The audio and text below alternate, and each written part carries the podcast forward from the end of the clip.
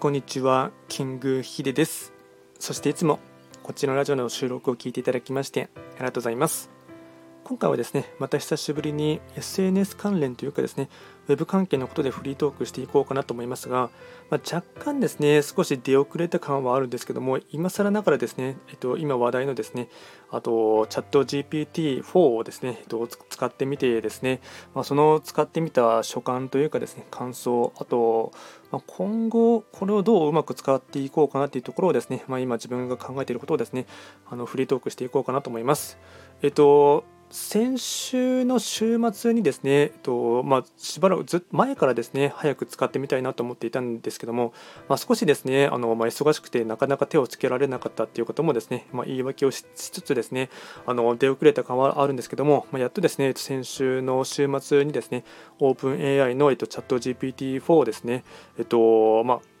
アクセスの権利のものをですね自分で撮ってですねで早速使ってみてで、まあ、所感というか週末に3、4時間ぐらいですね、ちょっとずっといじっていたっていうところがありますので、あのまあ、確かにですね、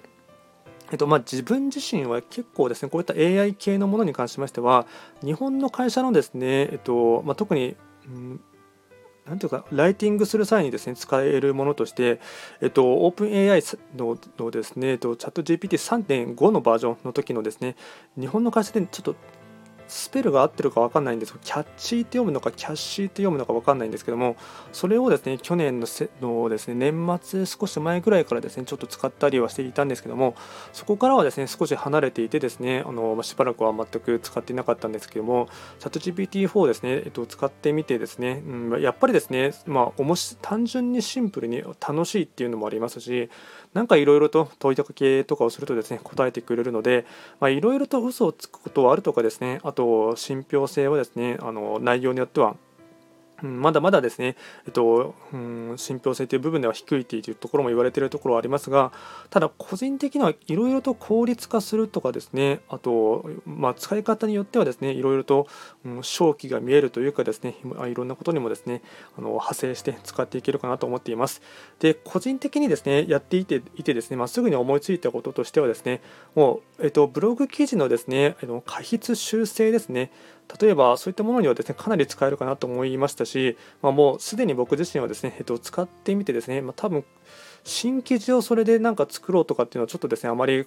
思わなかったんですけども過去のブログ記事のリライトとかですねあと、まあ、もっとですね肉付けしたりですねあとどうしてもですね、えっと、数年前に書いた記事とかですと、まあ、若干アップデートをせざるを得ないというところがありますのでそういったところをですねうまくリライトしたりしてですねあとは解筆して修正するっていう部分ではかなりですねあの省略化というかですねいろいろと、うん、使っていくことはできるかなと思っています。なのでそういった部分で単純に、えっと過去のブログ記事を修正してリライトするっていう作業をですね、まあ、めんこの作業は結構めんどくさいんですけども、やればですね、結構、えっと、すぐにわりかし結果にもですね、つながり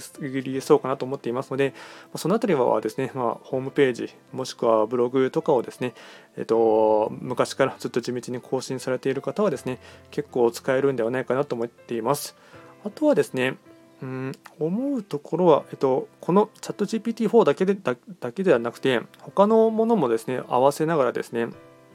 うん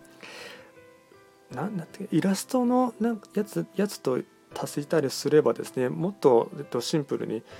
ちょっとそのやつあのシステムのものが何ていう名前だったかちょっと忘れてしまったんですけどもあの、まあ、シンプルに YouTube 動画とかもですねもうこれで作ってろうと思えば作れなくはないかなと思っているいますし、まあ、実際にそれをテスト的にやっていらっしゃる方もいますので、まあ、そこはですね、まあ、それが面白みがあるというか、それによってですね、まあ、若干どんどんとどれも同じような動画になってしまうというところはですね、あのまあ、危惧されるところではありますが、まあ、やり方によってはですね、いろいろと使えるかなと思います。あとはですね、まあ、よく言われているところとしては、プログラマーの方とかですよね、えっと、コードをですね、いろんなところからですね、まあ、ちょっと借用しながらしてですね、そこからまアプリを作ったり、ゲームを作ったりっていうことは、えっと、YouTube 動画で、えっと、チャット GPT で、と、プログラムを作るとかっていうふうに検索したり、まあ、ゲームを作るって検索していただければもう何人かの方はですねもうそれで作ってらっしゃるということをですね、あのおっしゃっていましたし、まあ、そこでも具体的なやり方っていうのをですねあの話していましたので、まあ、そういったものに興味関心がある方はですねやってみるっていうのもですね一つ、まあ、勉強というかですねあのスキルを高めたりするっていうきっかけにもですね使えるかなと思っています。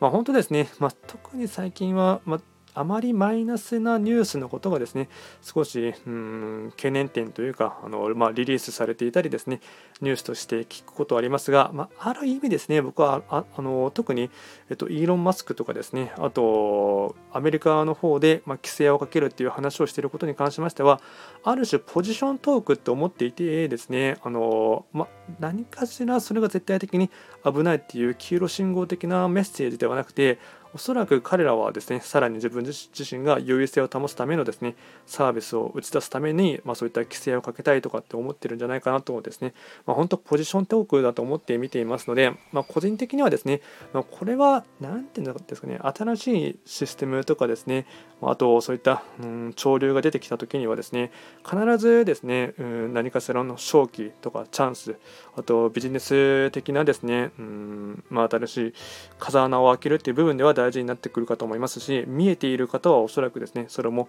いろいろと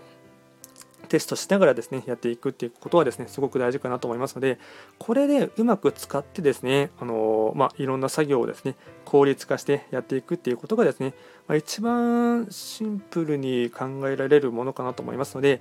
結局その、うん、いじり倒してみてですね使ってみてそれであの何て言うんですかね、うん、うまく使え使う側とでそれをですね若干距離を置いてなんか怖いなとかですねちょっとビビったりしてもしくはもうそもそもどんどんとですね技術革新というものに新しいものが出てきてしまって、まあ、そのですね波の速さにですねついていけなくなってしまうっていうのが一番ですね怖いかなと思いますので、まあ、そこはあの、まあ、若干重たい重しをですねあの持ち上げながら、まあある種少年少女みたいに好奇心を持ってどんどんと新しいことにはですね挑戦していくっていうことはですねすごく大事かなと思っています。今回は簡単にですね、えっと、先週ですね、チャット GPT-4 をですね、初めて使ってみての、ま、所感という部分をですね、簡単にフリートークをしてみました。皆さんもですね、チャット GPT で何か面白いあのことでやっていたりですね、ヒントがあればですね、ちょっとコメント欄で教えていただけると僕自身も、えっと、参考になります。では最後まで聞いていただきましてありがとうございました。